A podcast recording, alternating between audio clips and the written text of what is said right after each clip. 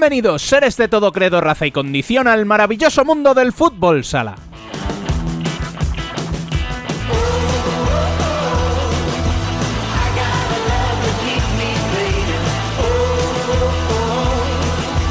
Una jornada más, las tendencias de los equipos en primera masculina se confirman. Los que estaban en crisis, como Inter, Levante o Betis, volvieron a caer derrotados, mientras que los enrachados, como el Pozo o Palma, sumaron tres nuevos puntos que les siguen afianzando en la zona noble. En la primera femenina, la inercia es similar, y de todo ello hablaremos con nuestros expertos y amigos en este programa que viene con mucha opinión y análisis, ya sabéis, con nuestro sello personal.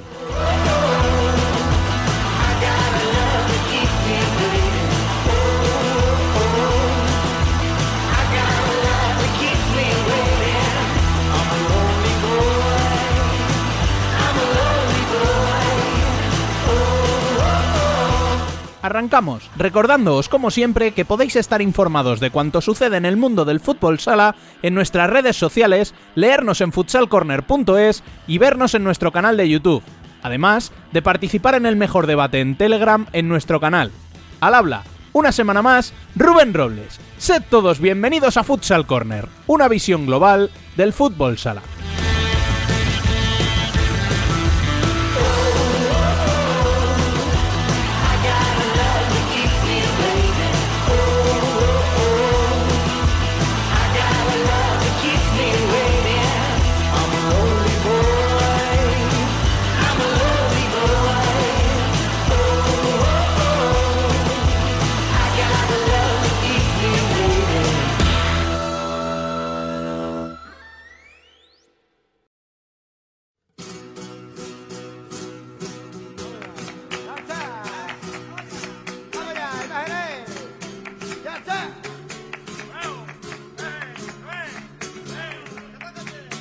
Las noticias.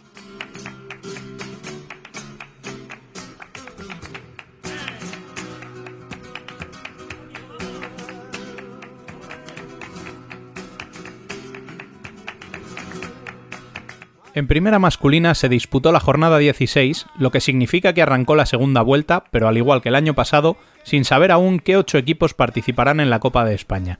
Recordemos que quedan dos plazas pendientes que se jugarán entre Rivera, Xota, Córdoba, Levante e Inter y con posibilidades muy remotas también Industria Santa Coloma.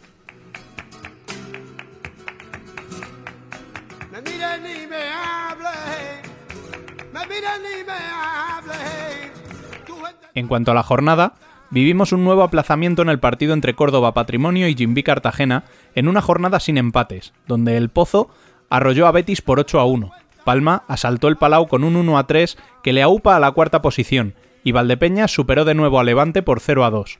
La otra victoria visitante de la jornada fue para Industrias, que se impuso a Jaén en el Olivo Arena por 1 a 2.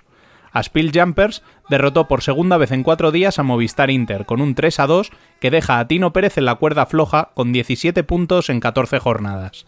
Por abajo, victorias trascendentes de Manzanares por 5 a 1 ante Xota y de Zaragoza en el debut de Jorge Palos en el banquillo por 4 a 0 ante un Burela que se hunde en la última posición a 6 de la salvación y sin conocer la victoria tras disputar 16 partidos.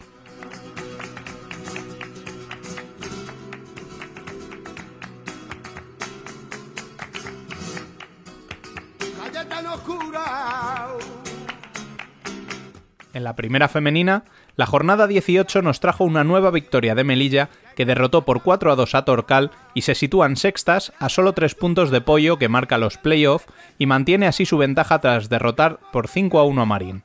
Entre medias, quinta clasificada, se sitúa un Roldán que cayó por 5-3 en la estación ante Futsi, que continúa imparable con 50 de 54 puntos posibles. A 13 puntos, con 3 partidos menos, queda un Burela que vivió de nuevo el aplazamiento esta vez ante Urense. La única victoria visitante fue de Alcorcón en Esplugues por 2 a 5 que mantiene a las catalanas en descenso, y que no aprovecharon la primera victoria en la máxima categoría del Juventud Delch, que venció 5 a 3 a Rayo Majada Honda y sigue en el filo. Sala Zaragoza sumó un punto que le separa un poco más con el 3 a 3 ante Móstoles que pese a los dos últimos tropiezos mantiene la tercera posición. Y el que ha invertido su tendencia es Leganés, con una victoria por 5 a 4 ante Universidad de Alicante y sella así una semana redonda con 6 de 6.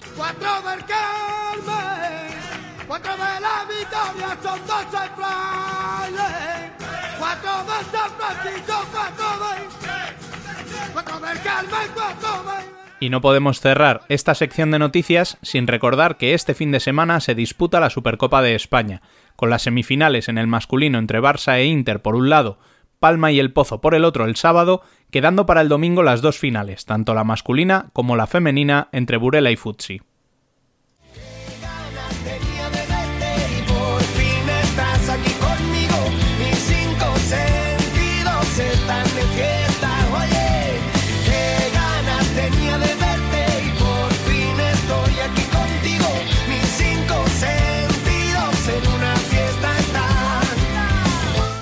Debate.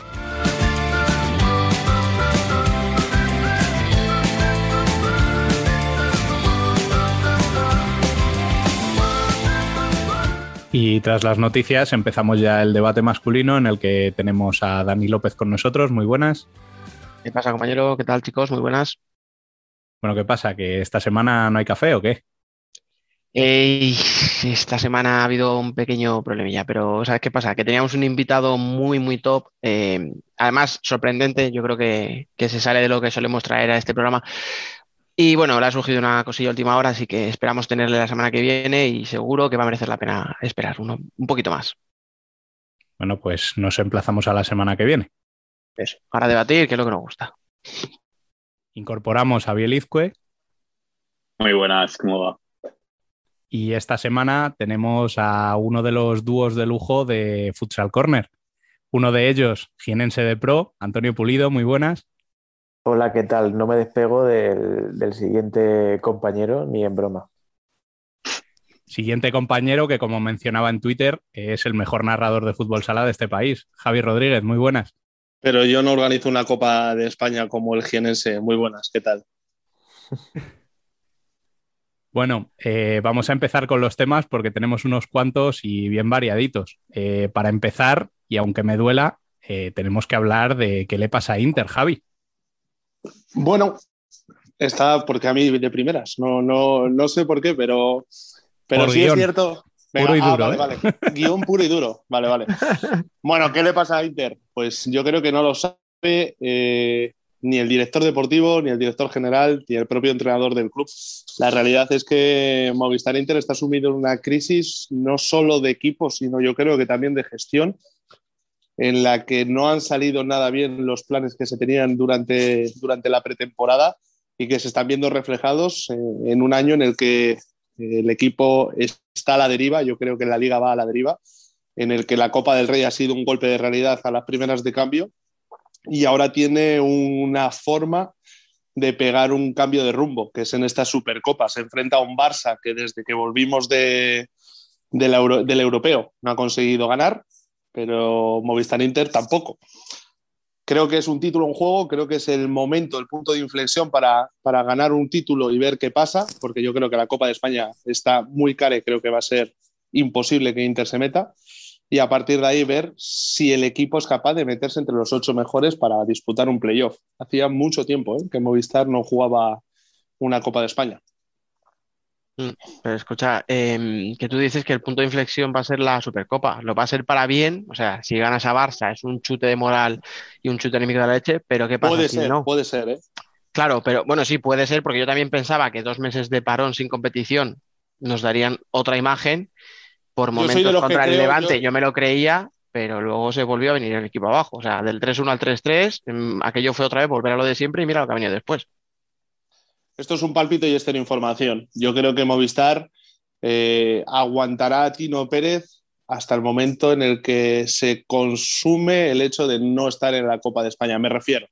Si se gana la Supercopa, Tino Pérez tiene que seguir siendo el entrenador de Movistar. Y para mí debe serlo hasta el final de la temporada, cuanto menos. Ahí es donde se debe hacer el análisis de la, de la campaña. Pero eh, si Movistar Inter quiere, quiere cambiar después de no clasificarse, imaginemos, para la Copa de España, perder las semifinales de la Supercopa, haber caído eliminado en la Copa del Rey, si lo que busca es un mandoble para, para intentar meterse entre los ocho primeros de, de, la liga para jugar el playoff, a lo mejor Tino Pérez eh, en ese momento es cuando, cuando tiene que salir del club. Vale. No, pues es que estoy de acuerdo contigo. Por eso te preguntaba que para bien puede ser un cambio, pero que para mal, es decir, si, la, si caes en la Supercopa y ahí ya me da igual caer por la mínima en un partido apretado, dando buena imagen, que caer, obviamente no es lo mismo caer así que caer por 5. O sea, pues si pierde Inter 5-0 contra el Barça, le metes 7 goles el Barça, eh, va a haber muchos nervios y va a haber mucha tentación de decirle a Tino gracias por todo, pero hasta aquí. Lo que tú dices eh, es que la Copa de España es casi imposible. O sea, tienes que ganar los dos partidos que te quedan, que, que estamos hablando de que de los últimos 11 has ganado dos, y ahora tienes que ganar dos consecutivos, y aún así no te garantizas estar. Entonces, claro. Yo bueno, es que pregunta... yo creo, de hecho, yo creo que Inter, perdona, Inter llegaría al primer partido de esos dos que tiene que jugar sabiendo lo que necesita ya, ¿eh? Incluso. ¿Se juega todo la aplazado antes? Puede sí, que sí. sepa incluso, puede que sepa incluso si no tiene nada que hacer. Claro, es que se puede quedar fuera sin llegar a jugar esos dos partidos. Lo que iba a decir es que yo tengo una pregunta que incluso en un buen escenario en el que Inter gane la Supercopa, es que eh, eso que se supone que es un éxito puede durar muy poco, porque en, en, poco tiempo después de ganar la Supercopa puede estar eliminado, o sea, puede no haberse clasificado para la Copa de España. Entonces es un, una montaña rusa de, emociones que creo que siendo un club como el Inter o el Movistar Inter pesa más no estar en la Copa de España y es una decepción mayor no estar en la Copa de España que ganar una Supercopa, sinceramente, que según los cálculos de Biel creo que tenía un 11% de posibilidades de, estar en, en, la Copa este año. Entonces, lo que a, a, mí se me plantea es que un escenario malo ocurra lo que ocurra. El caso es cómo revertir esa situación en el resto del año. ¿Cómo puede el Movistar Inter acabar esta temporada con buen sabor de boca? Yo creo que esta, esta, Supercopa también es un arma de doble filo y creo que es también uno de los motivos por los que Inter está así ahora. Por ese éxito que tuvo el año pasado Inter eh, en Supercopa. El mes de marzo. Copa, Copa de España y Copa del Rey. Creo que se, se planificó una temporada 2021-2022 con una imagen que no era a raíz de ese mes de marzo. Porque si recordamos el final de temporada de Movistar Inter también fue bastante Mm, no diré lamentable, pero igual se esperaba algo más de un equipo como Inter después de ganar esos tres títulos. Mm, y ahora en esta temporada es, es, que es sorprendente. Yo sinceramente mm, lo diré como rival de Inter, no tan sí que tenía esa... O, lanzábamos esos titulares catastrofistas y decías, es Inter, va a estar ahí. Y lo ves ahora y dices, es que lo más seguro es que esté fuera. Y cuando ves estos partidos o ves los últimos partidos, dices es que mm, si los miras antes de que se jugaran, dabas a ganador a Inter, por mucho que la dinámica fuera mala. Al final es un equipo grande y sabemos, o sea, lo mismo que pasaba la temporada pasada con Barça cuando estaba colista y que decíamos, uy, que se queda fuera, al final lo remontó y pues yo creo que, o yo esperaba una reacción similar, pero no se ha dado. No, no sé a quién señalar, pero creo que hay más de un culpable.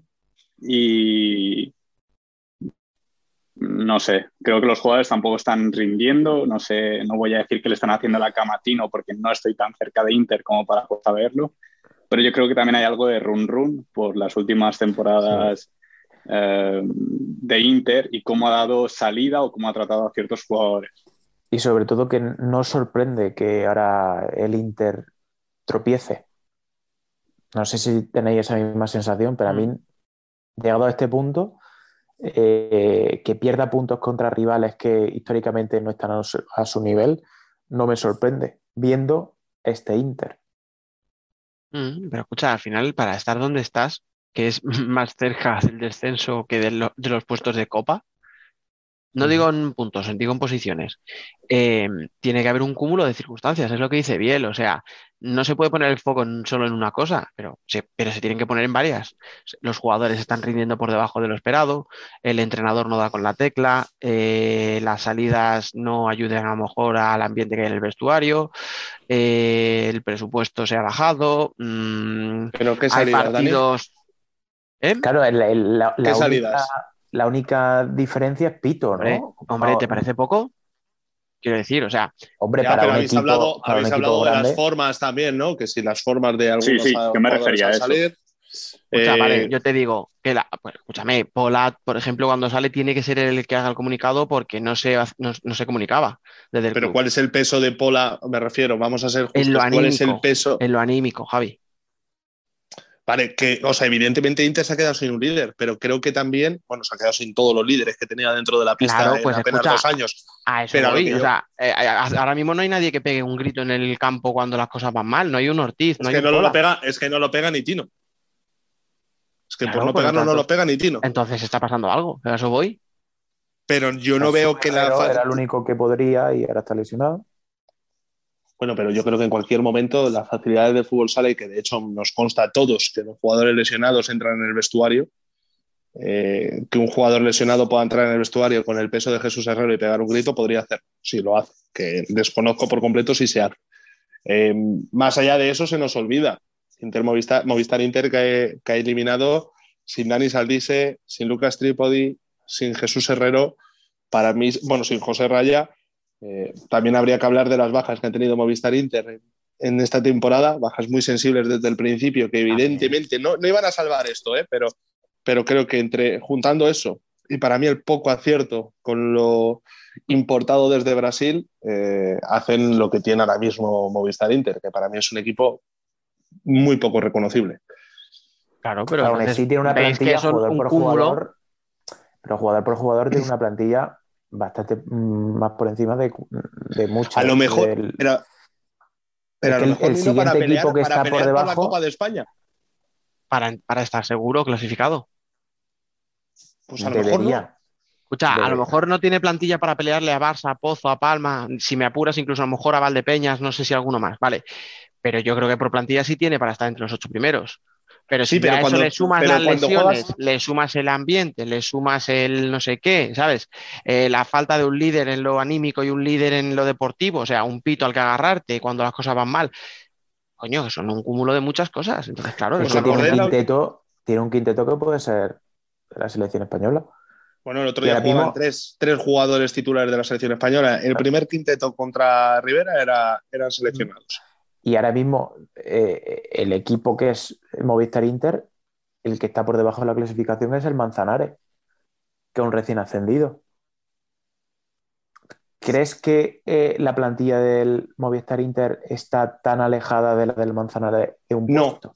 No, pero cuando, cuando tu liga está, ya no está con Barça, Pozo, eh, Palma, Valdepeñas Jaén, me refiero, por darle ese salto a Valdepeñas, sobre todo, que, que se lo merece.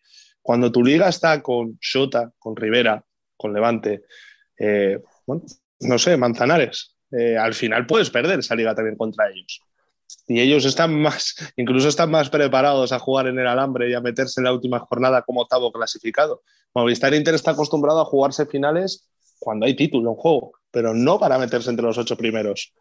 Eh, no sé si me, me entienden lo que quiero explicar. Yo creo que al final, eh, la última vez que estuvimos en este podcast, lo hablamos. El run run, todo era raro en, en Torrejón, no había ambiente, no había público, eh, se- no, había esa- ese sentimiento de identidad y creo que todo eso lleva a lo que también estamos viendo.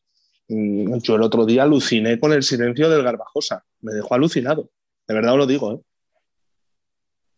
Se puede asemejar un poco la situación del Levante, ¿no? Que la temporada pasada tuvo un éxito muy grande. En el caso del, del Inter, pues ganó varios títulos nacionales. En el caso del Levante, eh, llegó a la final, se clasificó para la Champions, tuvo un repunte eh, importante. Y ahora, no sé si van por ahí los tiros, eh, están acusando ese ex- exceso de éxito o no han sabido digerirlo, por decirlo de alguna forma. En el caso del Inter es más grave, pero en el caso del Levante también es algo digno de estudio. Es Pues mira, que, ahora que lo mencionas, vamos, vamos a tirar por ese hilo, porque hay otros dos equipos que quizá esperábamos que estuvieran más arriba. Uno de ellos era Levante y el otro de ellos es Betis, ¿no, ¿No, Nino? Sí, a ver, el, el- el caso del Levante, yo creo que viendo su participación en la Champions, todos creíamos que eh, iba a estar peleando. Creo que incluso tiene menos posibilidades del Inter para eh, llegar a la Copa de España, según una vez más los cálculos de Biel. Y el Betis, pues es una decepción, pero no me sorprende tanto, porque el Betis nos tiene más acostumbrados a la decepción. ¿Me explico? Em, han fichado a jugadores importantes, por ejemplo, Jackson. Eh, me acuerdo que hace años era uno de los mejores jugadores de, Brasil. Y, ahora ni echando manos de, él es posible que tenga un rendimiento decente. Me refiero a rendimiento decente porque tú puedes perder contra el Pozo, pero no puedes perder 8-1 contra el Pozo. Por ejemplo, que sí, que han ganado al, al Barça en, los penaltis en la Copa del Rey, pero sabemos eh, que las competiciones son totalmente distintas. Entonces, ¿qué es lo que ocurre para que una competición pueda ser capaz de, ganar al, líder de la liga y luego llegue, eh, o sea, llegue la, competición doméstica y no consiga hacerle cosquillas ni siquiera al pozo? ¿Os dais cuenta de todas formas que estamos hablando de para tres mí la equipos? Copa, Para mí la mm. Copa es una competición diferente en la que se ve.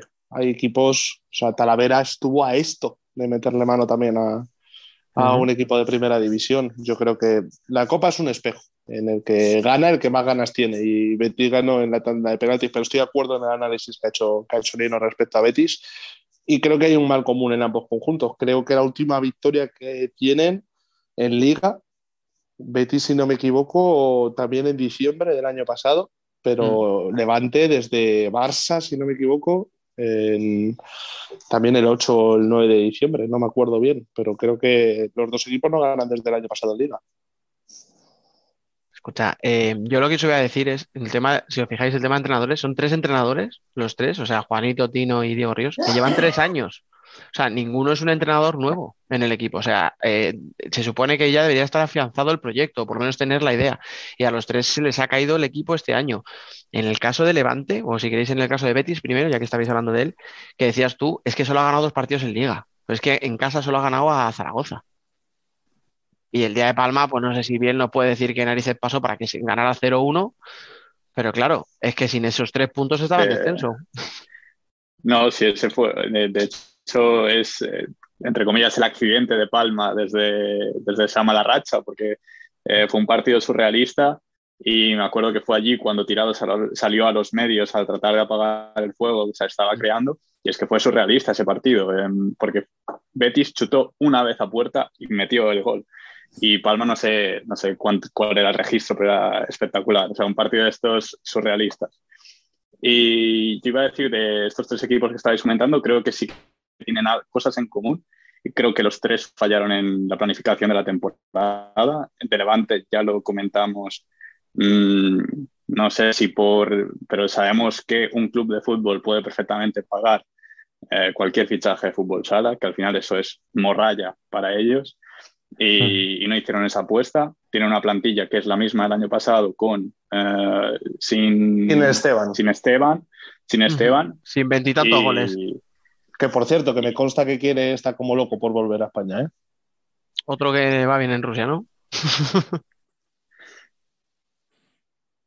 y Betis lo mismo. Ya ah, es que es lo que comentaba Nino, nos tiene acostumbrados a la decepción y es que es así. Si hablamos, o sea, si, si recordamos su cuando estaba en segunda, eh, basta fijarnos en esos playoffs y que si no fue a la tercera o a la cuarta. Claro, teníamos esa sensación de que, eh, siempre monta un super proyecto, pero que al final no, rinde como se espera. De todas formas, este año yo no sé si teníais la sensación de que era un super proyecto para estar en Copa. Yo creo que el drama de Betis es que está muy cerca del descenso, que, que yo pensaba que no iba a sufrir, pero yo tampoco le ponía entre los ocho primeros, ¿eh? Y ahora que ha fichado un montón de brasileños, ha traído cuántos, tres, ¿no? Eh, este mercado de invierno, Clever, Allison y Jackson. Y Jackson. Eh, Clever ya estaba, ¿eh? Lo que estaba lesionado ya no había jugado, pero ya. Ah, bueno, o sea, vale, son dos fichajes más un tercero que no había. Vale, perdón.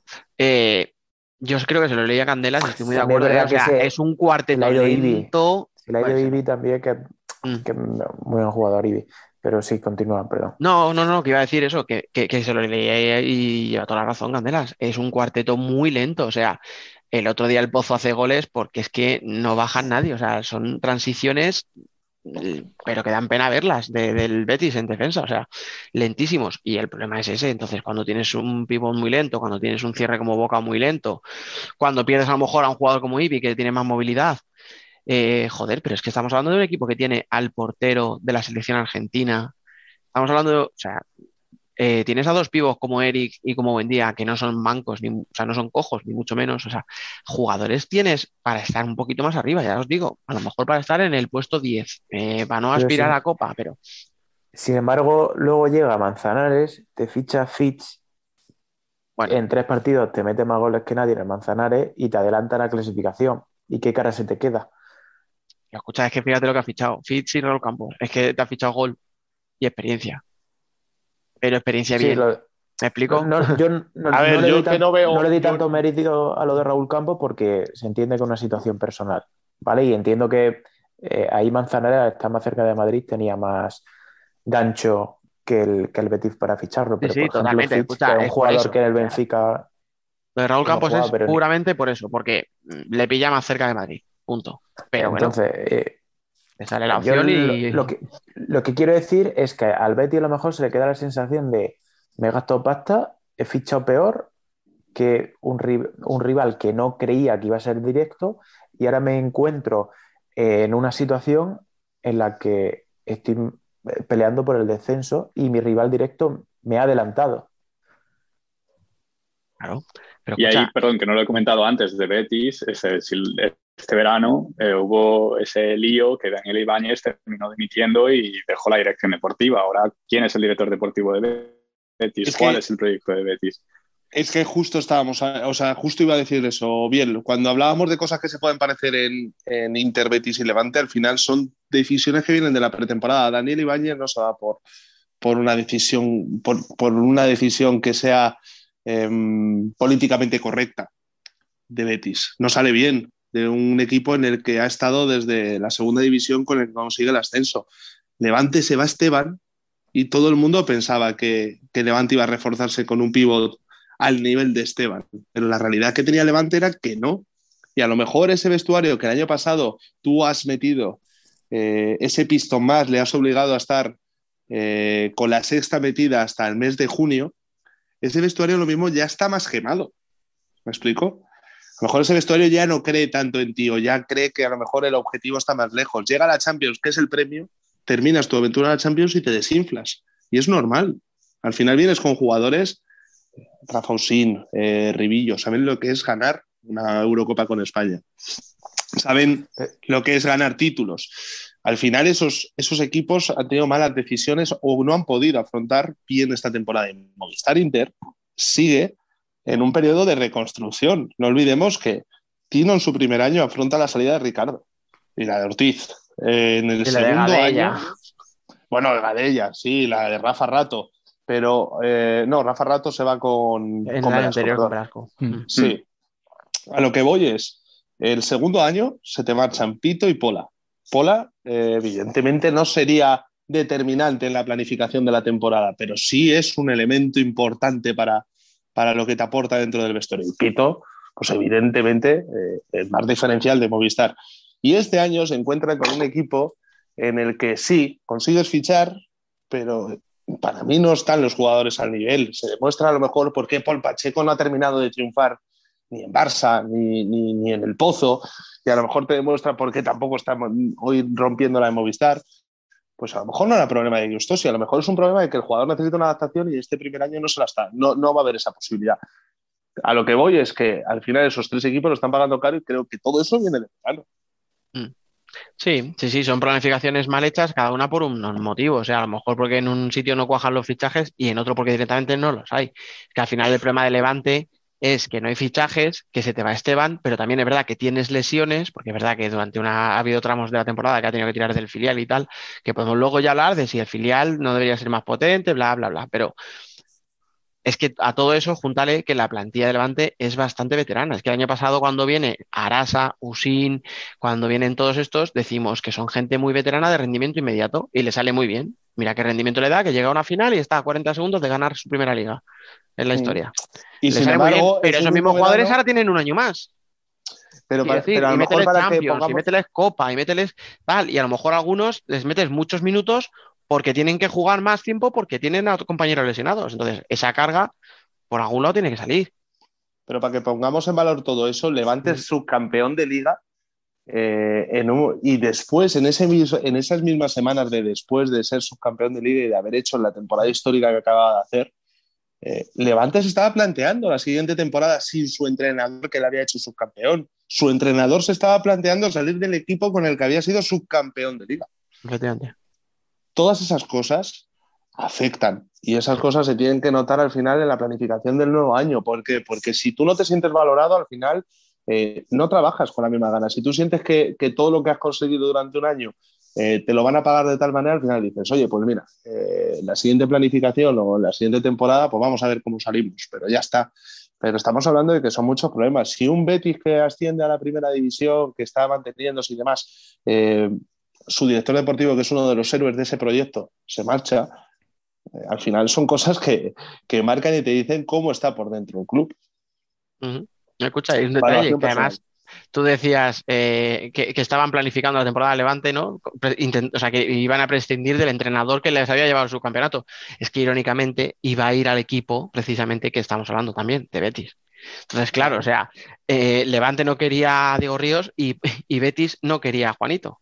Al final los dos se quedan con el entrenador que no quieren y yo no sé si tiene influencia o no, pero ahí están los resultados. Sí, bueno, o sea, Levante, Levante da todo por Diego Ríos.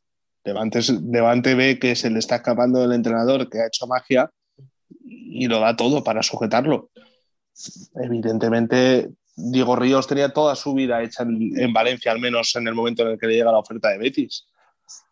Pero dice mucho, dice mucho de, cómo estaba Levante si en la semana en la que se está jugando el título eh, el club está mareado.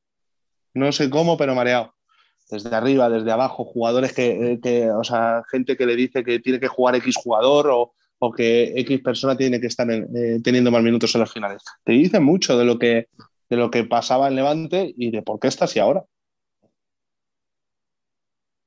Bueno, y en el otro lado del espectro eh, tenemos las rachas que están atravesando Palma y el Pozo, ¿no, Biel?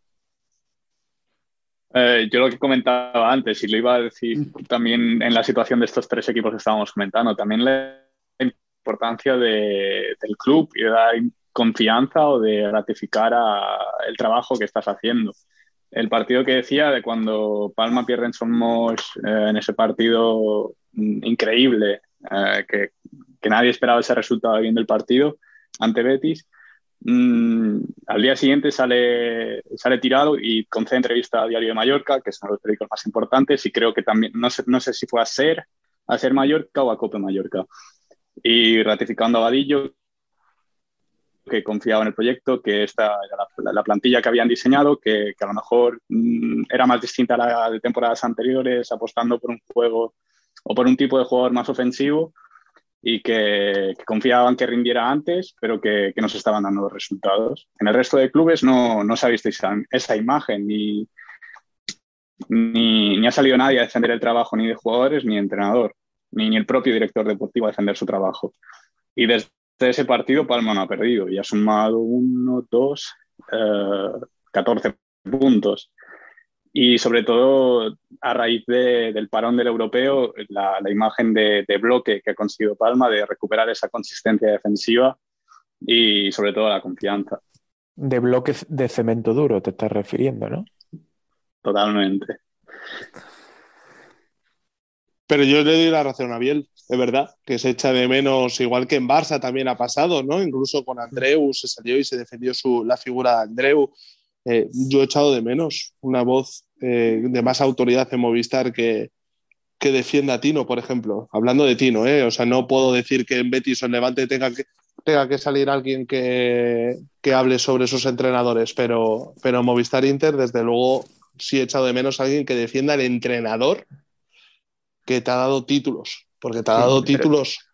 Yo creo que yo he hecho de menos también esa figura, pero sí que es verdad que en los últimos años en Inter no hay una figura fuera de lo que es el cuerpo técnico, los jugadores, que se pronuncie. Sin embargo, es habitual que en el Palma esté tirado hablando. ¿Me explico? Mm. Tirado tiene más presencia mediática que puede tener Lorente o que puede tener otro, otro integrante del, del club. Escucha, es que yo alguna vez he escuchado eh, como una crítica, no, es que a Vadillo no lo van a echar, pase lo que pase. Em, y no veo la crítica en eso. O sea, quiero decir, si tú confías en tu entrenador, si tú tienes un proyecto con un director deportivo, con un entrenador, y todo gira en torno a esas dos figuras, eh, no veo como una crítica del no, si es que a este tío no lo van a echar, pase lo que pase. No, al revés. Pues mejor que no le vayan a echar, pase lo que pase, porque eso te, dice primero que hay estabilidad, que hay confianza y que cuando se haga una planificación deportiva se va a hacer en función a esas dos figuras. Entonces, claro, decir, es que va a quedarse, claro, pues es que tiene que quedarse. Luego, si pierde 18 partidos seguidos, no te preocupes que Vadillo se irá a la calle, como cualquier entrenador de primera, nadie aguanta eso. Pero en principio decir eso no es ninguna crítica. O sea, no entiendo la crítica, quiero decir, a que se diga, es que a este no le van a echar nunca. Pues es mejor. Lo que yo echo de menos es que hay equipos que tienen que salir a defender a, sus entrenadores. Y en este caso, eh, creo que hay un silencio alrededor de algunos equipos que, que denota que no confían en sus entrenadores y no hace falta que, que salgan a decirlo públicamente, pero con su silencio eh, hablan más de lo que, de lo que creen. Hay mucho, o sea, en realidad yo creo que en el fútbol tenemos una gran mayoría de clubes donde no hay más representante que el entrenador. O sea, empezar a pensar y decirme, bien, ¿cuántos tirados, y no digo que sea el director deportivo, director general o lo que coño queréis llamarlo, hay aparte de, tirado? Hombre, bueno, está... en Sota si las cosas van mal te sale Tatono, vale, muy bien. Es verdad, es verdad que antes estaba Joan, eh, Joan Linares, ¿no? En Valdepeñas, ¿no? Esa figura. en el Pozo. En el Pozo teníamos de eh. vez en cuando el salseo con Fran, ¿no? Claro, o sea, sí, salía Serjón, que tampoco yo le. Pero sabe quién era el presidente, sabe que eh, toma fuerte. O sea, eh, en, el Levante, en el Levante alguna vez ha salido Manolo, ¿no? Pero muy, muy ocasional. Muy poco, vale, sí. Chulaos, Chus sí que del Barça. Nicolás Avarío con el Jaén. Hostia, al final están saliendo cosas, ¿eh, Dani? Pero escúchame, pero, no me pongas, a Nico, no me pongas a Nico de ejemplo. Nico sale y habla de lo que le sale a él de la punta del en Burela, O sea, no, sale a defender a Dani Rodríguez cuando las cosas han ido mal. Eso es verdad. Eso quiere decir que en Zaragoza, decime a alguien de Zaragoza que, que hable en general. Bueno, Zaragoza ha desaparecido. O sea. Bueno, Carlos Retamar en este programa. Hombre, claro. A ver, porque alguien le tiene que dar altavoz a los nuevos. mucha suerte ¿eh? a, Jorge, que la va a necesitar. Ha empezado con una victoria. Creo que Burela. Eh, tengo una crítica demasiado dura para Burela. Me, duele mucho lo que estoy viviendo de Burela. Eh, hay más crítica que ver la temporada que está haciendo, quiero decir. O sea. Jugadores acomodados, con, un sueldo alto, que para mi gusto no, no están ni compitiendo jugadores que no deberían estar inmersos de la manera que están inmersos. Es que estamos hablando cuatro puntos en 16 jornadas tiene Burela disputadas, creo. No ha ganado ni un partido todavía, ¿no? Ritmo del peor registro histórico. ¿Cómo se así? Un equipo eh, con, muy buenos peloteros. Sí, eso creo que lo hemos hablado en algún programa, que tiene jugadores de nombre sí, pero yo creo que... es solo eso, porque al final también son jugadores que no han llegado. O sea, como mucho Quintela en Palma una temporada. igual, pero para salvarse, Dani, eh, Biel, para salvarse. Pero eh, el nombre no vale de nada. Mira Manzanares, bueno, o sea, me refiero, sí vale porque ahora, o sea, hay que acertar con esos nombres.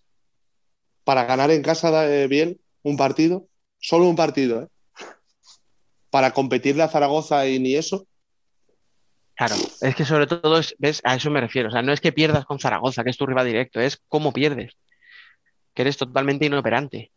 Y que aún tiene opciones de darle la vuelta a esto, pero que la realidad es que eh, yo lo, que no sé si son conscientes de que la situación o, o, no sé si están disfrutando de una vida cómoda o no en Burela, pero la situación que tienen, si el equipo se va a segunda, no la van a tener. Obviamente. Me refiero. Eh, Burela tendrá que, que, reestructurarse al completo. Y dice mucho, eh, dice mucho de la situación que está atravesando el fútbol sala gallego, que para mí siempre ha sido personalmente una cuna de, de buen fútbol sala en España, pero dice mucho que a día de hoy eh, el primer equipo de la comunidad autónoma de Galicia sea, sea Noya, ¿eh? que, que, eso es importante. Pero escucha, eh, es que si nos ponemos nostálgicos, o sea, Prone Lugo se fue a la mierda, Santiago se nos fue, eh, se nos por eso digo que Burela ahora mismo está, Burela, Burela, está yéndose, Noya va a subir, claro, por eso decía que Noya, Noya pero por eso, si no es por la inversión que hacen en Noya de los últimos años, eh, lo que tú dices, o sea, el fútbol sala gallego ahora mismo sería inexistente. Pero desde Cuando el punto hace... de vista deportivo, ¿qué le hace un equipo empatar contra el Pozo y luego hundirse contra un rival directo? Es que no entiendo cómo puede haber esa desconexión. También es cierto, también es cierto que Burela no ha pisado su casa desde hace creo que siete días, ¿eh? que ha tenido Manzanares, Murcia y Manzanares, Murcia y luego y luego Zaragoza, si no me equivoco, ¿eh? No sé si Murcia jugaron en Burela. No, no, no, no fue en Burela. El de, fue, pero escucha, ese partido al final es un accidente. El del Pozo al final es un accidente. Es el primer partido después del parón, con un viaje muy largo para el Pozo. Ah, no, tenían Córdoba, perdón, perdón. Han hecho Córdoba, han hecho Córdoba, Manzanares y luego. Y Jaén. Jaén hizo también, porque perdieron en el Olivo Arena. Pues entonces me estoy inventando uno de los equipos. Entonces los escúchame, escúchame. De Manzanares. Pero tiene sentido que si van a Córdoba y luego juegan contra Jaén, pues se queden allí haciendo noche, en vez de. Da igual, sí, eso, eso podría justificar. Eso podría justificar el mal partido en Zaragoza, pero no la mala temporada completo. Si es que, que no, que no, estamos de acuerdo, estamos de acuerdo. Y Zaragoza, pues oye, eh, han hecho el ridículo sujetando eh, a un David Marín que, que, estaba sentenciado desde hace mes y medio, hablo de hace mes y medio, y ahora pues apuestan por lo de la casa porque no hay dinero para más, porque lo de Sergio Muyor fue una realidad, pero, pero le salió rana con el tema de París. Y Jorge Palos para mí es la solución ante la, ante la idea de decir voy a morir con lo que tengo, un equipo que, que para bien o para mal, cuando ha dado las campanadas en las Copas de España ha sido con el equipo de la ciudad y si va a morir, va a morir con el equipo de la ciudad es que es un ejemplo de, bueno, pues David Marín, por lo que sea, el año pasado muy bien y este año no encontraba qué hacer, pero no es el problema, no es el entrenador. A mí es un ejemplo de, de club donde institucionalmente eh, todo lo que veo me resulta extrañísimo. O sea, vale, me vas a decir, es una ciudad grande, está el fútbol, está el baloncesto, pero el siglo XXI está vacío todos los partidos.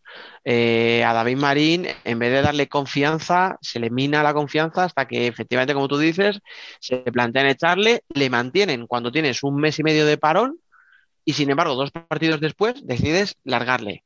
Efectivamente, hay tanteas entrenadores y te acabas quedando con Jorge Palos, que el chaval, oye, cuidado, que Diego Ríos también era muy joven. A mí me, a mí me han dicho desde dentro del vestuario que era la mejor tío, opción para, para quedarse. No, no, es que, escucha, que a mí me consta que el tío el, es un tío estudioso que se analiza partidos a más no poder. O sea, podrá ganar o perder partidos, pero nadie le va a decir que no lo había preparado. Luego la sensación será otra cuando a lo mejor no salgan las cosas bien o los jugadores no hagan lo que el entrenador les pide, pero que yo tengo claro que, que el problema no va a ser Jorge en ningún caso. Otra cosa es que no le salga, porque no le está saliendo todo el año, pero es que, eh, no sé, o sea, de verdad, es un equipo que va dando unos bandazos rarísimos. O sea, ahora de repente que salga el rumor otra vez de Santi Herrero, o sea, volver otra vez a eso, a mí me parece, se me hacen cosas muy raras, de verdad. A mí me huele a caspa, pero no porque oh. Santi Herrero sea un mal entrenador, sino por, Hola, por, Madrid. por, claro, por la tendencia del club a volver a, a, al pasado. No sé si me, si me explico. Pero no solo al pasado, sino da sensación de que Zaragoza lleva temporadas parcheando al equipo, sin proyecto. Sí, sí, sí, sí, es como en plan, vale, vale, tenemos, tenemos un plan, nos ha salido mal el plan, pues vamos al que siempre nos salva, que es Herrero, o al que tenemos siempre ahí en la recámara por si las cosas van mal. No da una sensación de, de equipo que se refresca, que, que cambia el chip. Hombre, ahí hubo una cama tremenda eh, a Arturo Santamaría y, y ha sido lo único para lo que abrieron la puerta para ventilar, para que no se quedase Arturo Y no la abrieron. dentro de... Y no le abrieron mucho. Por eso digo, que abrieron la puerta lo justo para invitar a salir a Arturo y, y se acabó. Me refiero, Sí. porque al final, o bueno, en su momento con Nano Modrego, podemos decirlo así también, ¿no? También abrieron la puerta lo justo para dejar salir a Nano y vender que, que el equipo se estaba renovando, cuando no es real. Ah, pero escucha, es que yo No, recuerdo no. ese verano cuando dicen que va a haber una renovación, que el equipo es verdad que era muy veterano y sale un tío de 38 como Nano y vino, ¿quién vino? Que tenía 35. Eh, Eh, no, el- no, el no. Fue el siguiente. Tú di- Eh, eh, Bruno, no. eh, Pedro Cari. Pedro Cari. Pedro Cari. Pedro Pedro Cari. Claro, o sea, te- que la renovación era quitar a uno de 38 para traer a uno de 35, ¿sabes? ahí, y- y- ahí no opines, Rubén, que tú, no, que tú eres demasiado imparcial en este tema, ¿vale? No pienso. Vale. Que luego me metes en líos. Oye, hoy nos estamos portando dema- demasiado bien, ¿eh? ¿Cuánto queda para saber si podemos liarla o no? Podéis liarla siempre, ya sabéis. O sea, eso no. No, no, yo, yo- lo hablamos, Nino y yo lo hablamos en Ámsterdam. Decidimos que a partir de ahora, cada vez que nos invitasen, íbamos a tener un perfil más bajo. Que Vamos a dejar de ser demasiado liantes. Como siempre. Como, liantes como siempre, ¿quieres decir? ¿O, o buena No, persona perfil como bajo, siempre? como siempre. Vale, vale, vale, vale. Bueno, vamos a hablar de cosas positivas, ¿no? Venga, va. Venga. Vamos a hablar un poquito de cosas positivas y a mí me gustaría eh, que me comentaseis eh, un nombre que creáis que haya destacado esta jornada y el por qué. Venga, Nino. Eh, a ver, quizás me van a, me van a llamar ventajista ahora, pero creo que evidentemente esta semana, de domingo a sábado, si contamos la semana como tal, hay un equipo que ha ganado sus tres partidos. Que, Primera, eh, correcto, que ganó el domingo al Levante remontando, que eliminó al Inter de la Copa del Rey y que volvió a ganar al Inter en- este sábado. Entonces yo creo que, que a todos se nos viene un nombre a la cabeza, que es Pato, evidentemente, con un entrenador que todo el mundo le tenemos mucho cariño, que todo el Al mundo final lo va a bien y todo, ¿eh? Claro, a todo el mundo representa eh, el fútbol sala más bonito que se pueda ver ahora, que todo el mundo quiere que sea seleccionado de España, etcétera. También es verdad que mucha, mucha culpa lo tienen los jugadores. Es decir, por ejemplo, Terry ha despertado, mm, ha explotado su, su faceta más goleadora, que no se veía desde los tiempos de Jumilla, por ejemplo, o que hemos visto un Adrián Pereira que en su locura de... pero elige uno que me vas a quitar todos. Ah, bueno, pues di el Rivera, tú también. Pero que tienes que elegir un jugador. Ah, tiene que ser jugador, no puede ser equipo. Ah, también te vas a quedar con todo el equipo. ¿Y a quién elijo yo entonces? Vale, vale, pues me, me callo ya. Adrián Pereira, eh, que sube mucho el acate, mucho el ataque y, y parece que está loco, pero luego da sus resultados. No sabemos si es fruto de, de la suerte o de su talento, pero últimamente le está, está teniendo mucha efectividad. Venga, Javi, antes de que te quiten alguno más. No, es que yo era el que iba a coger, iba a coger a Adrián Pereira junto. Pero que podemos estar de acuerdo, Javi, como siempre. Es que el otro día lo estuvimos hablando. ¿Te acuerdas? O sea, el jueves. Javi dio otro, pues, si no, Pereira. van a llamar Pili Mili y claro. Esto, Vale, lo, esto lo refuerza. Puede decir Pintiño también. Eh, No, voy a hablar del Pozo, que sin hacer ruido está ahí, segundo clasificado, tranquilín, ganando sus partidos, yendo, yendo, a, yendo a buena marcha. Me gusta, me gusta el proyecto del Pozo, que de momento sigue en el camino. Me quedo ¿Por qué no hablamos tanto del Pozo ahora? Porque están peor otros equipos. Exactamente. Algo, que- algo, Te iba- algo que te iba a Gustosi decir, por- decía, algo que Gustosi decía, ¿no? Cuando alguien no, no habla de. No, no escucho hablar más de jugadores que salen de Inter. Pues mira, hoy lo hemos hecho. Para que vea, digo, que hablamos aquí de todo el mundo. No, porque tenemos la tendencia a hablar más del que va mal porque nos sorprende, supongo. Pero lo mismo, esta Supercopa, este fin de semana, tenemos que volver a hablar del pozo. No sabemos si para bien o para mal. Escucha, bueno, A ver, que en una eliminatoria pierda Palma, piel, así, con cariño. Pues es que no es sorpresa. Ya veremos. Y más, y más a un partido contra el Pozo, que sabe lo que es perder finales Palma también contra el Pozo. A ver, ya sin, sin bromas ni mala leche, a mí todo lo que no sea una final Barça-Pozo me parecerá una sorpresa. Bueno, bueno. Bueno, bueno. Yo, Yo me lo apunto. Yo me la apunto. Y también. luego me la podéis echar en cara, pero. Yo me la apunto, yo me la decir apunto. que- o sea, que ahora os jugaréis ahora dinerillo por Palma. Yo me juego 100 Sinceramente. euros. Yo me juego 100 euros. Bueno, no, algo menos, algo menos, 50, 50, que es lo que me, que es lo que me podría más o menos echando cuento pagar. Pero Con que 50 se euros, que si, se clasifica, si se clasifica Inter, eh, daremos la final. a que Bueno, gana el Palma. sí. Sí, Y ya lo que bajo del todo. Hombre, Vadillo juega en casa. Entre comillas, Vadillo juega en casa. Claro, el público neutral de Jerez irá con, Sí. con Palma. Con Vadillo. Claro. Eloy Rojas juega en casa. Joder, Nino, eres un grande, tío. Eso Y no y Boyis también juega en casa. Y Eh, Boyis también no, juega en casa. No, pero a ver. Yo estaba. ¿Qué ju- qué- Esto- No, pero ¿qué jugadores son gaditanos? De los cuatro equipos que juegan, ¿quiénes son gaditanos? Eh, Pero Córdoba está al lado, por ejemplo. Ya, pero, pero el Córdoba no juega la Supercopa. Ay, ay. Venga, que sí, Nino. Ya está. Venga, bien. Yo Bien, estoy con jugador. Nino. Espera, paréntesis a esto. Yo estoy con Nino. Yo, bueno, sé el esfuerzo que hizo Palma para que la Supercopa se jugara en Sumos y al final no fue así.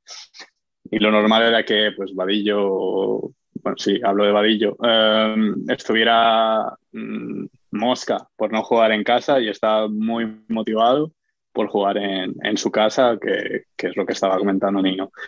Que de ahí que se consiga sacar un rendimiento extra al equipo, no sé si será posible, pero a Vadillo le excita jugar en Jerez. Y el destacado para mí, eh, sé que normalmente es uno a los que se le ha criticado la temporada pasada y cuando se anunció su fichaje por Palma, pero creo que Chaguiña está siendo muy importante, no acaparando mucho los focos, pero en el juego de cuatro y en la defensa el portero jugador está haciendo un trabajo espectacular. Joder, pues no sé qué deciros yo, porque ya iba a decir Adrián Pereira en un primer momento, pero ya me lo han quitado. Iba a decir uno de Palma, pero claro, ya destacar a dos de Palma me parece abusar, así que no sé qué decir. Eh, claro, Javi ha dicho el Pozo. A mí me gusta mucho, por ejemplo, la temporada que está haciendo Rafa Santos, me parece que es brutal, de cara a portería. Me parece que Mati Rosa, que empieza a meter goles, ya es algo que además, eh, joder, yo creo que todos, merece. eso te iba a decir. Yo creo que todos es algo que nos gusta ver a Mati Rosa metiendo goles, más allá de que te los meta tu equipo en un momento dado, tal. Eh, joder, con todo lo que ha pasado con esas lesiones tan graves y tal, yo me alegro mucho por él. Y la Mm, situación de este verano, que estás dos temporadas seguidas en Palma, vas al Barça, que es su Mm. sueño, porque es culé, y, y te dicen que, que igual no, no cuentan con tus servicios. Pues sí, pero bueno, venga, voy a decir Igual otro. no, igual no, Igual no, no cuenta. no cuenta. Pero, Pero escucha, bueno, la de ella, por quedar- ejemplo, Sí. la de ella está jugando a un nivel espectacular, por ejemplo. Eh, Y Tainan, si le quita sus cositas, idas de, de olla, está dando buen rendimiento. No, claro, si, si están rindiendo a varios jugadores muy bien. Que no, escucha. que Bueno, lo que no me quitéis el pozo, que ya lo había dicho yo. Que no, escucha, que lo que yo quería decir, además es que tengo que atribuirme yo el mérito de que le dije, no está metiendo goles y claro, desde entonces no ha parado. Eloy. Cuidado, que Eloy Rojas está, eh, o sea, el daño Zaragoza le ha venido muy bien, este año me parece que está jugando bastante bien y eh, la salida de Raúl Campos le va a dar más minutos y le va a dar más, más galones y cuidadito, eh, que lo que vimos el otro día en el Palau yo creo que va a ser mucho más habitual de lo que, de lo que venía siendo hasta ahora. A mí me dijo una vez Vadillo que si eh, cuando Eloy estaba en el Jaén, si Eloy fichaba por el Palma iba a ser internacional. Ahora yo creo que es el momento, o el, o el año, el año pasado también jugó bastante bien, pero ahora es el momento que está más cercano para que sea internacional. con toda esta posible ida y venida en la federación. Hay Sí, posibilidad. claro. A ver cómo en qué acaba todo eso, pero sí. Sí, sí, no, yo estoy Si de gana el Palma la Supercopa, Eloy Roja internacional. Pero claro, es que no hay una, no va a haber una convocatoria hasta septiembre. Pues.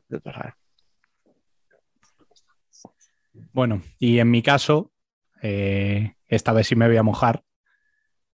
Eh, yo me voy a quedar con dos nombres, uno que sí que habéis mencionado y otro que no. Eh, el primero de ellos es Terry, que a mí me parece que está haciendo una temporada brutal, ya no solamente esta semana.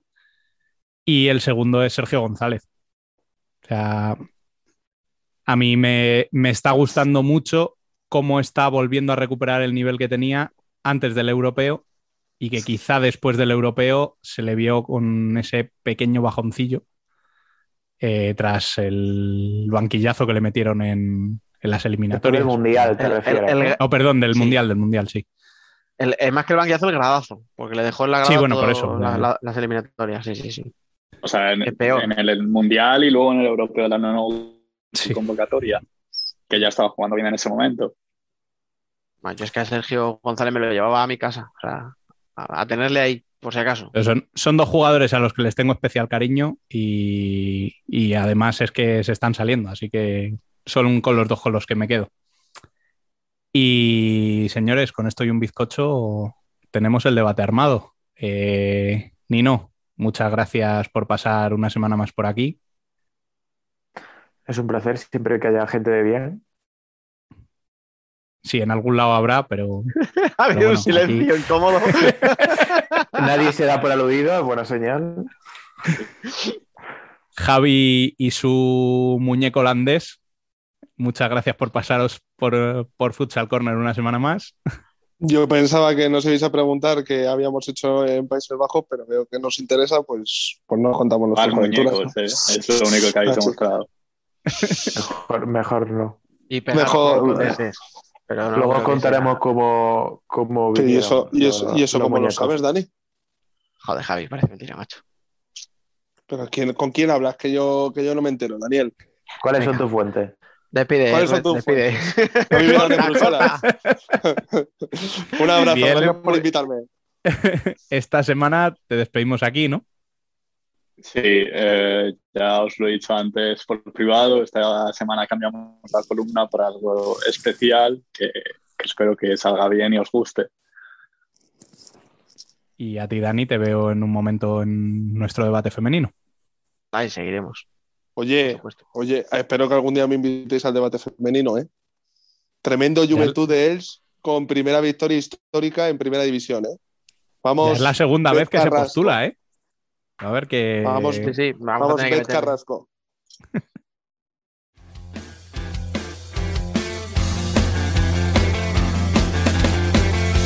Sé tú por mí, sin precisas sin fin. Nosotras también somos futsal.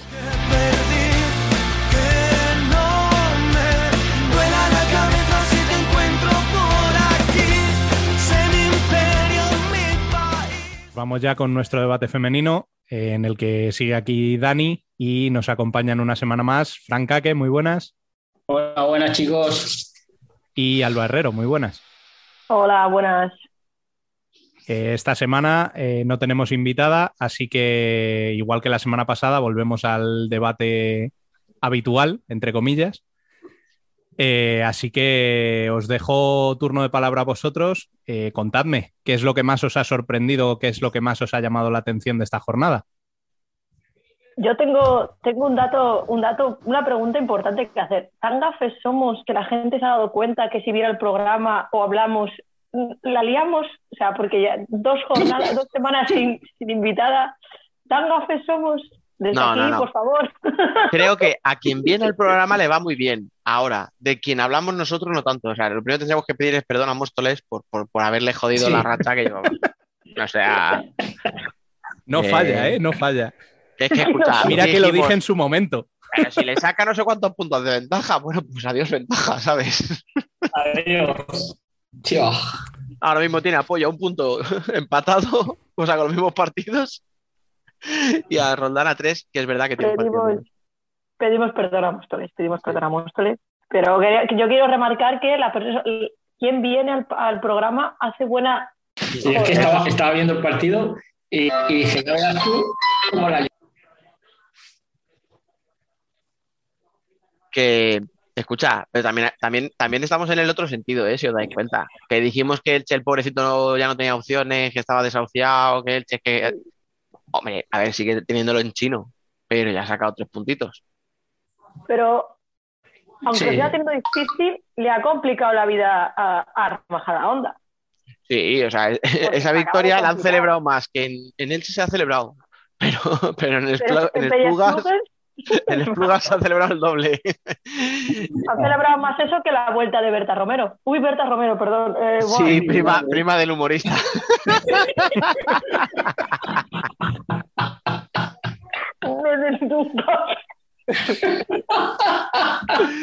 Madre mía, cómo empezamos hoy, ¿eh? Joder, esto por dar rienda suelta. Esto es.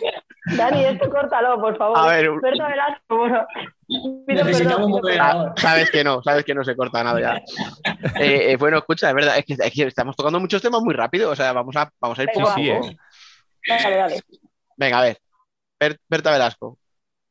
Eso es, perdón, Exacto. que bueno, que ha vuelto, que es lo que pusiste por Twitter, que había vuelto una convocatoria Pero. y, y ya marcó. O sea, no sirvió Mm. para victoria contra el Corcón, pero ya marcó y buenos minutos. Veremos si es lo que les faltaba al Peña para acabar de salvarse, que tiene a dos puntitos a Majada Honda y a tres al Sala Zaragoza. Mm. Pues sí. No, de todas formas, eh, Alcorcón no podía volver a perder. O sea, hubiera sido ya. Es que, escúchame, Alcorcón yo no lo entiendo, o sea, es un enigma. ¿Ves? Y ya estamos mezclando temas, pero bueno. Vamos a terminar primero. Bueno, no, claro, si es que es el partido fue el que fue. Vale, en cuanto al tema de Berta, eh, yo lo que me gustaría saber es si esto estaba preparado, si ella se fue un- unos meses por algo en concreto y sabían que iba a volver, si ya estaba entrenando con el equipo desde antes, porque es verdad que, a ver, desentonar no me parece que desentonara. Y una persona a cierta edad, No. si ha estado parada seis meses, o no parada, pero lo típico que entrenas por tu cuenta, se le tenía que haber notado. y Yo creo que estaba muy bien, o Mm. sea, Mm. eso por lo, y luego el- lo que os digo, o sea, Alcorcón para mí es un enigma. Porque, joder, vas a Leganés y te hacen siete, vas a Es- Esplugas, que, que no es un desplazamiento corto, ni mucho menos, que vienes de dos pinchazos. Yo pensaba que le iban a pasar peor, joder, y de repente se puso con cuatro goles ahí de ventaja. Entonces, bueno, vale, que está abajo, pero que es un equipo que estando abajo no está dando mala, mala imagen, o sea, que no lo pone fácil, y más en casa. ¿eh? En Mm. casa es difícil, ¿eh? Lo que pasa es que al final, bueno, en, en casa ganaron al Sala Zaragoza hace unas semanas, que lo, está- lo hablamos. O sea, Sí. Están haciendo buen papel. Mm. A ver, también es verdad que ya te vuelve en, en buena forma, perdón, eh, Clau, que también al final, igual que si estábamos diciendo para bien, que se notaba, también se ha notado para mal su ausencia estos últimos días. Mm. Porque Sí. es verdad que la- ya la- el otro día aporta, ya mete goles, ya... Y es que además eh, te permite también, porque si os acordáis, jugaba de, o sea, jugaba más retrasada el año pasado, era casi la segunda cierre del equipo. Ahora la soltado, la, han liberado, pero claro, al final es una jugadora que, que tiene esa cosa defensiva que ya no dejas vendida a la, a- a la otra cierre en ese momento, la que sea, sea Ida o Paula, quien esté en ese momento. Entonces, claro, al final también, aunque no esté destacando este año por, por jugar mucho en defensa, hombre, pues ya son dos jugadoras como más especializadas en, en- en todo momento. Es una rotación que además te permite jugar un poquillo ya un poco más. Bueno, no sé, pero digo, o sea, se me hace raro que entre semana te metas siete Leganés, que está ahí abajo, o estaba, pero luego le hagas cinco, ya te digo, además, dando una, primera una imagen en la primera parte buenísima, o sea, de superioridad total. Pero también te digo una cosa, que es que Leganés viene eh, de meterle siete al Sala del Corcón y le ha metido cinco A la UA. a la UA. No, no, que la UA es que con el pinchazo de la jornada, de la jornada pasada y este eh, Se ha- se ha te, ha te ha complicado la vida totalmente para entrar. Nada, tú fíjate la, la- la igualdad que hay. Mira, la U hace do- dos semanas creíamos que podía entrar en playoff, a Leganés le estábamos diciendo que se estaba complicando la vida, bueno, pues es que ahora dos semanas después están a tres puntos, el uno del otro. Eso es. Sí. eso es. Es una pasada. Pero sí, sí, ¿Y o sea, de repente Leganés se ha empezado a encontrar con gol, además con, muy, con, o sea, con mucho de estrategia, con mucho juego, mucho córner, muchas jugadas a balón parado, que le está sacando mucho rendimiento y joder, pues le está permitiendo golear a rivales potentes, porque joder, al final Alcorcón y la Universidad de Alicante son dos rivales de arriba, o sea que, que muy bien. Sí. Sí. A- a- ayer sufrió al final Leganés eh, con el juego de 5, que lo hizo bastante bien la UA, pero, pero lo defendió y al final tres puntos. Y, y la, no sé si lo habéis visto, pero Natalia Uribe marcó un golazo que estuvo, estuvo- hizo una buena jugada con María Sí. Barcelona. Marcó Pues, tres. O sea, marcó tres goles. Yo me quedo con el que, el que, el que he dicho, que lo he visto antes por Twitter y he dicho, ostras, y ya está. El de la pisada. Ese, El de la ese me pisada gustó. con María Barcelona. Ese me gustó. Mm. Sí, y el que parece que está un poco ahí sufriendo ahora otra vez es Marín. Que bueno, Mm.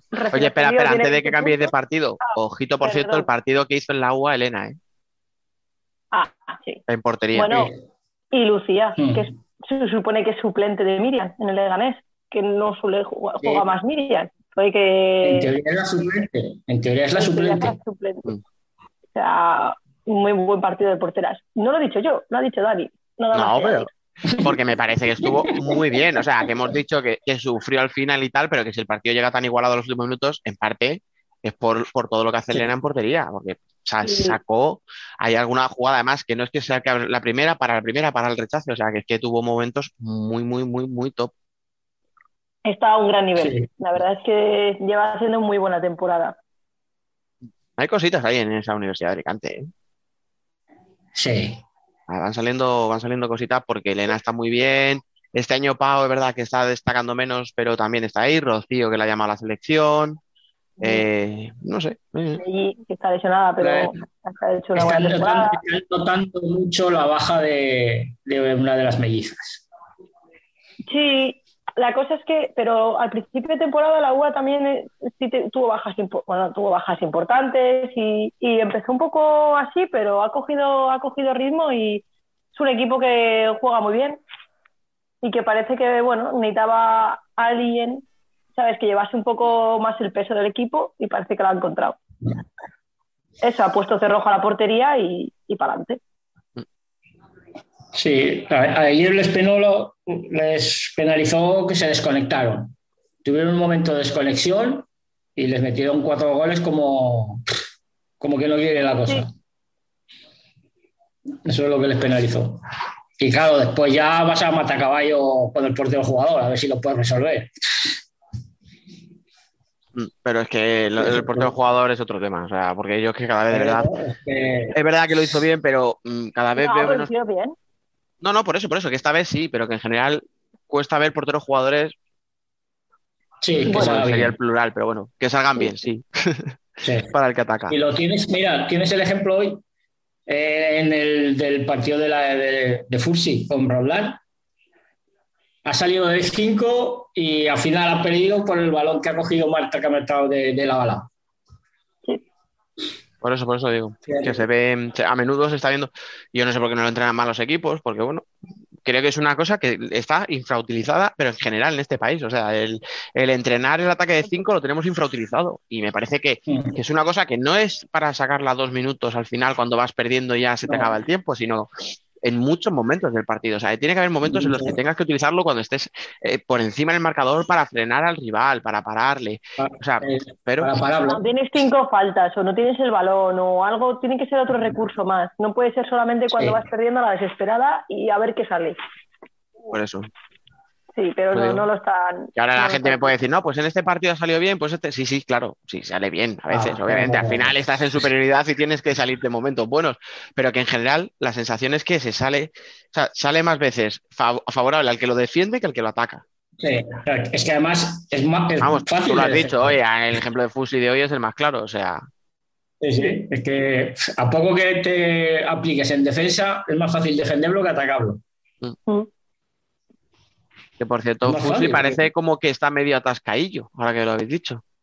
Es que me- no me atrevo ni a decir que está medio atascado, fíjate, ¿eh? no he dicho ni atascado, o sea, digo medio, Es de- Fusi.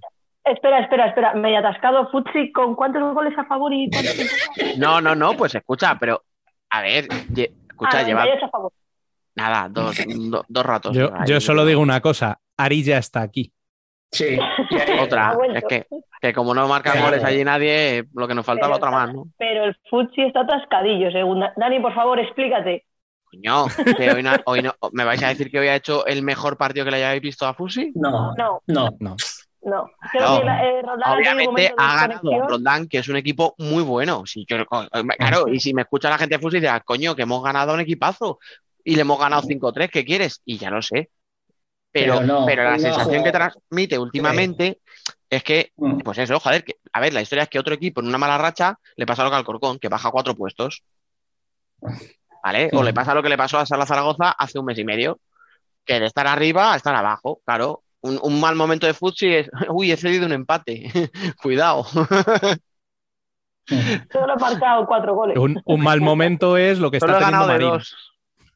Eso es. Momento es lo que está teniendo París, eso es. Sí. Pero es que me ha hecho mucha gracia que, que Dani haya dicho que, a ver, sí que es cierto que no ha sido el mejor partido de, de Futsi. Igual era porque era domingo a las 7 de la mañana, puede ser. Demasiado pronto. Pero- No, no, no, no lo pongas a esa No hora. son horas. No, no, No, no, es que- pero sí que es cierto que igual le está costando un poco más, pero está sacando los partidos, obviamente. Pero y lo va a seguir sacando, y ¿eh? O sea, no penséis que yo me ganar. Eh, digo, que no penséis que estoy liga- pensando en que, liga- en que va a perder ahora, en que de repente. No, no, no. Sí, va a seguir ganando. mira, Pero que, pero la La fluidez liga esa de que tenía, esa- ese ritmo de goleadas, eh, pues ha sido dos partidos. claro. Ganando dos partidos. O sea, el otro día contra Torcal y hoy. Sí. Yo, si fuera Fursi, la liga me la plantearía en la fase final de Copa y en los playoffs. Ahora tan tranquilas. Con rotaciones, Claro. no gastándose mucho Claro. y Ese es, ese es el Eh, pico de forma que te hace falta, efectivamente. No, el resto de la temporada la puedes hacer prácticamente al tran-tran y vas Eso a seguir entrando en playoff y te vas a seguir metiendo muy probablemente en la Copa de la Reina. Claro, eso es lo que hace Burela y, y le va bien. O sea, Fusi tendría que aplicarse ese cuento también. Nah, O sea, pues, y, ya tiene ventaja. Burela- Si Burela, si gana todo lo que tiene aplazado, se queda todavía a cuatro puntos eh, de Futsi. O sea, que Sí, si sí, ahora lo miráis, pero- son 13 que son reales, pero que tiene tres partidos menos Burela, pero son cuatro puntos aún así, los que se quedan. Pero O sea, que tiene margen. Burela, como, como siga este ritmo, no, no acaba de recuperar los, los aplazados. No juega nunca, sí, ¿eh? Entre Vaya. convocatorias y, y, y confinamientos, se ha pasado No, media que- temporada. Es que encima con el tema de las selecciones, claro, es que tú esta semana, ah, convocatoria con la selección española, pues si no tienes internacionales puedes intentar recuperar uno de los partidos, pero claro, a Burela se le van cuatro en cada Claro. convocatoria. No, bueno, en esta solo dos. En con esta las solo otras. Mía. Pero bueno, vamos a hablar, como dicho antes Rubén, vamos a hablar de Marín. Pues Marín Pues, ahora ver, mismo está donde, veo- donde debería. Exacto. Yo no le veo bajón. Yo le veo que está donde debe estar. O sea, ahí Pues yo- está. En ese sentido sí le veo bajón, pero porque creo que los partidos que igual antes sacaba un empate o al final sacaba la victoria, ahora los está perdiendo. Le está faltando algo, al- ¿sabes? No sé si es que han bajado la defensa conoce. o que... Pues están empezando a encajar muchos. Sí. Les Cinco contra Futsi, otros cuatro contra. ¿Contra quién fue el de la semana pasada? Contra. Espérate que lo tenía por aquí. Ahora. Contra Melilla, Claro. A ver, también es verdad que mira qué equipos. otros cinco Cinco, contra claro. Pollo esta semana. Claro, Pero claro, estamos hablando de tres equipos que están llamados a estar arriba. Claro, Claro, estamos es lo habitual. Vale, lo decimos así y, coño, si destacábamos la fiabilidad en defensa de Marín, pues sí, suena raro. Pero es que ahora, tú ahora yo te cambio esta frase y te digo, a un recién ascendido le ha metido cinco Futsi, cuatro, hemos dicho Melilla, y cinco Pollo. ¿A que no suena raro? Mm. No. Pero a mí lo que me preocupa es que en tres jornadas seguidas Mm. te meten dos peñas plugues, que estamos viendo el gol que tiene. Te Mm. mete. eh, bueno, el Sala te mete uno y luego en la siguiente jornada el Juventud Delch te mete tres. Que volvemos a lo mismo, Sí. estamos hablando del gol que tienen. Pues, Entonces, da la los que menos gol sensación- tienen- los que menos gol tienen de toda la liga. O sea, has dicho. Claro, da la sensación de que sí que esa defensa que estábamos hablando a principio de año Sí. Mm. se está viendo Sí. de manera intermitente ya. Entonces, igual les han Pero, cogido la medida o. O igual es Yo creo- las tierras se empiezan es- a cansar. eh, esa, yo, yo eh, voy por donde va Alba. Yo creo que no es lo mismo, porque encima, si miras los partidos, no hay mucha rotación. No hay mucha rotación en Marín. Y claro, y yo creo que están intentando ahora jugar, no creo que lo hagan idea, pero irse más arriba de lo que jugaban al principio de temporada. Van más a presionar y no se está saliendo muy. Normalmente cambiar tu identidad de juego cuando te ha funcionado no, no debería No ser es buena opción. No. una buena idea. no, Pero bueno. No, y menos cuando te estás enfrentando a equipos que ya de por sí eh, lo lógico es que te ganen. Es que te, que te, te, te- te- te dominen. Entonces, y yo creo que ahí, le- y luego, claro, les está fallando también que la, ahora no me sale el nombre, la pivo que tienen ya no ve puerta con tanta facilidad como estaba viendo a principio de temporada. Entonces, si encima que marcas pocos goles, encajas pocos y si empiezas a encajar y no marcas, Ya. Ahí empieza a haber un problema. Sí. La, la siguiente Pero, Tomás, ya te digo. contra- Yo de los que tiene debajo es el equipo que veo que con más facilidad para, para salvarse, o sea, de, la- de los que están ahí abajo. Sí, Yo sí, no, no le veo para caer, ¿eh? O sea, es verdad No, que por yo- puntos parece que está ahí abajo, pero Es que además los enfrentamientos que tenga con, los, con esos equipos le veo ganándolos todos. jornadas, en dos fines de semana hablamos, que va, que va a Peñas Clubes. Hablamos en dos jornadas. ese puede ser clave. No, sí. pero yo sigo, yo sigo pensándolo. Y Pero aún más te digo, bastante clave, como dice Dani. Sí. Sí, Eh. lo que pasa es que ahora mismo tú te lo miras y sabes los tres que están en descenso. sí, claro. Eh, Vale. pues si yo lo comparo con esos tres. No, pues es que esos tres la semana que viene tiene uno recibe apoyo, otro visita Burela y el otro visita Claro. Móstoles. Claro, es que. ¿Sabes? Que los tres claro, sumen, te quiero decir que es que lo tienen en chino. Ya, ya, ya. Y luego, bueno, Es escucha, y, y si- y si abajo- miras un poco más para arriba, eh, eh, Sala Zaragoza va al Corcón. En teoría es una visita Sí, sí. complicada. Sí, O sea, que- que- y, y, y Claro. Majadahonda al- a- vi- le visita a Leganés, que viene en buena racha, como eh, acabamos de contar. eh, Así que, Derby. derbi. creo que ya le gané, viendo la tendencia de los equipos, yo creo que le gané ya con los 23 que tiene, yo creo que ya el descenso está olvidado, sinceramente. Sí, esta semana ha sido la- sea, Por la- el la- ritmo la- que lleva y la tendencia que- que lleva claro, estos seis puntos yo creo que ya le sacan más. del, del todo, o sea, de la zona de abajo. y que va a sacar más, tal y como está. Están, yo creo que ahora mismo está en el mejor momento de la temporada. Sí, sí, Sí. sin duda.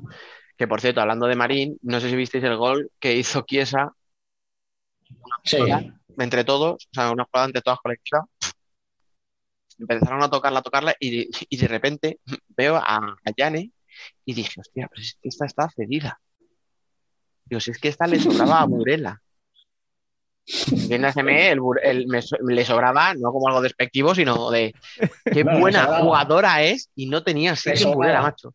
Pues es que empezaron a tocar, a tocar, y, y sí, o sea, todo tocando, tal, y de repente acelera ya la jugada, o sea, dice, bueno, pues ya está, venga, ya hemos tocado mucho, vámonos. Se va para adelante, se va de dos, pone un balón, perfecto, tío, para que luego le se la crucen al segundo balón. Sí, sí, o sea, pero es que es, saber perfectamente manejar los tiempos del partido. A mí es una jugadora que me encanta, tío. Además, luego tiene mucho gol también, o sea. Pero me, me, me flipó por eso, porque es que estaba tocando bien, pollo, pero tocando, tocando, tocando, ¿no? Haciéndole moverse un poquito a, a Marín y de repente dijo, ya, bueno, pues ya está, hasta aquí. Y no es que haga una jugada espectacular de irse de. No, no, pero es que se puede dos. tocando encima- Sí, sí, estaban tocando al lado de Caridad. O sea, es que estaban tocando al lado de, la, de su portería. Sí, sí, la Hasta que pilla, ella dijo, venga, la baja, pilla ya en el medio campo y dice, bueno, venga, pim, pam, pam, se va de dos, o sea, con una facilidad que dije, madre mía, y esto es lo que le sobra a Burela. Es muy, es muy inteligente.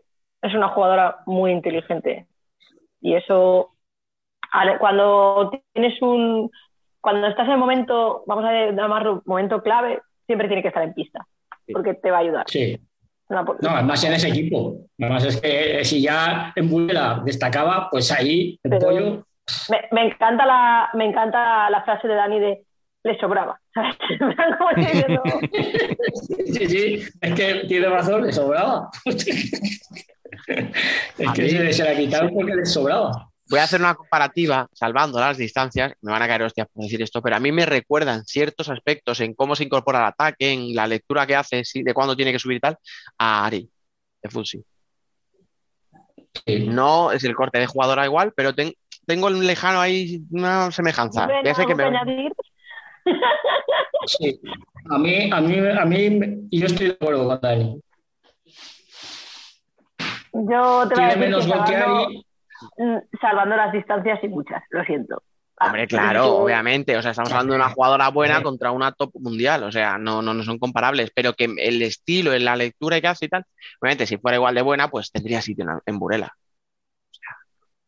A lo mejor no tiene sitio por el cable de identidad. ¿Ah, sí? No había caído yo en eso. En un tema de. Ah, Vaya, vaya. Pero ya lleva. Es que no sé. Bueno, lleva No es tres española, años ¿eh? Lleva tres. No, no, ya, ya. Hombre, lleva tres años en España, si no recuerdo mal, ¿no? Llegó en el 19. Sí, pero no creo que todavía ocupa plaza, ¿eh? Pues mira, bien tirada ahí. Y si No, traes a Emily. Sí, vale, vale, vale. Mira el Fran, ¿eh? Claro. Cómo la busca el tío ahí. Es que, es que, a ver, es que si no, no te dejas marchar a una jugadora así. Si, Bueno. no, si, si no ocupa la plaza, te la quedas. O sea, sí o sí. si no ocupa plaza, te la quedas. Pues no sé decirte, ¿eh? O sea, te doy la razón, pero no sé si te hubiera tenido hueco de no ser por. Ah, hu- hueco le haces. Hueco le haces. Fran hace hueco. hueco le haces. Hueco le 17 haces. millones de presupuesto tiene Burela. Fíjate. ¿En serio? ¿Lo has buscado? ¿El qué? Así, sí, en serio, ¿no? 17 millones. Así, por lo bajo. Sí, sí, claro. claro. ¿Qué pretende Fran? Vamos, No, pero le vamos hace a ver, hueco a si la- cualquiera. Con ese, con ese presupuesto le hace hueco a cualquiera. Pero si la cedes a apoyo, yo no, no, no lo hablamos esto el otro día con el presidente de Pollo, pero seguro que Burela paga algo de la ficha. Seguro. Segurísimo. Bueno, Es bueno. posible. Dani, mira a ver cómo mueve esto que hay que averiguarlo.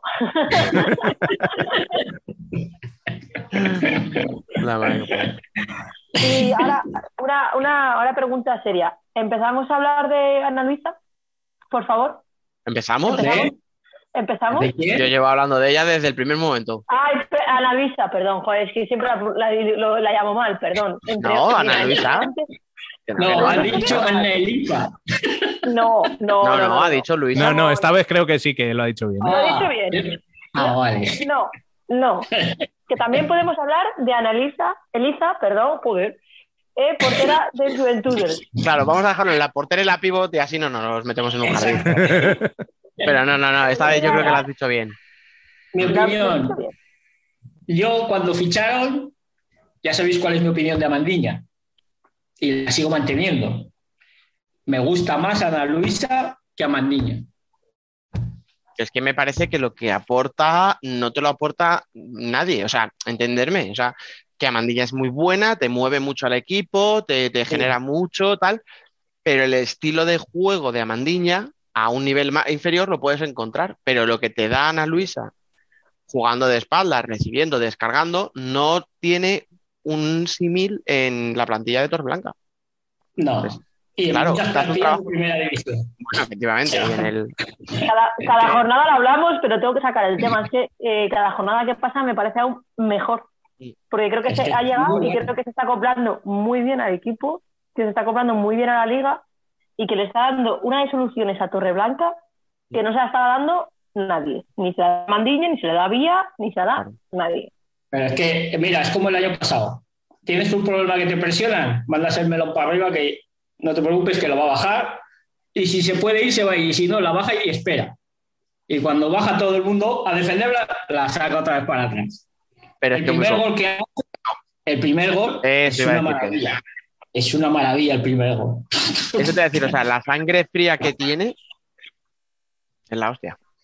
Sí, sí, sí. Es que además sabe el momento, le dan el balón, ve que solo tiene una defensora y dice me voy. Se gira y se va. Cuando se la dan y hay más gente, la para y la vuelve a sacar. O sea, Le ha venido a, a, a Torreblanca, le ha venido como anilla al dedo. Por eso, por eso, que en ningún momento vamos a desmerecer a Mandiña, coño, que es buenísima, obviamente, No, pero, obviamente, pero, obviamente. pero, pero, esta chica llegó como detrás de ella, como si nadie Sí. se fijara, Sí.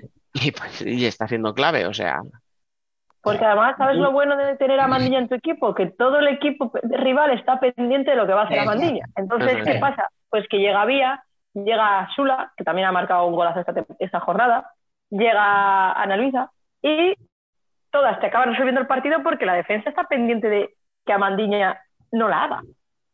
Mm. Es que yo creo que la clave de Torreblanca este año va a ir por ahí. Sí, O sea, eso iba a decir yo, porque en el partido ya contra Torcal. a Mandiña como caballo de Troya y todas las demás a la espalda de Exacto. Mandiña y, y a matarte en cuanto puedan. Pero Mm. bueno, Sí, hubo Bueno. un momento durante el partido, hubo varios momentos que había una jugadora de Torcal pendiente de Amandiña. constantemente. Mm. bueno chicos, decir- eh, Ay, perdón. se, nos, vale, se nos acaba el tiempo esta semana, eh, así que muchas gracias eh, como siempre por estar aquí y nos escuchamos la semana que viene. Fran, Alba, muchas gracias. Ya hemos gafado a la. Hasta luego, chicos. Y así llegamos al final del programa número 19 de esta accidentada temporada y 98 en total desde que empezamos la aventura. Nos vamos en la previa de un fin de semana apasionante donde se decidirán los primeros títulos de la temporada que andarán en la crisis de unos o les permitirán sacar la cabeza tiempo después, quién sabe si para resurgir definitivamente. En cualquier caso, más que nunca os recordamos que sigáis nuestras redes sociales y nuestra página web, porque habrá un seguimiento especial de un torneo que promete emociones fuertes. Volveremos el martes que viene. Hasta entonces, y como siempre, sed felices.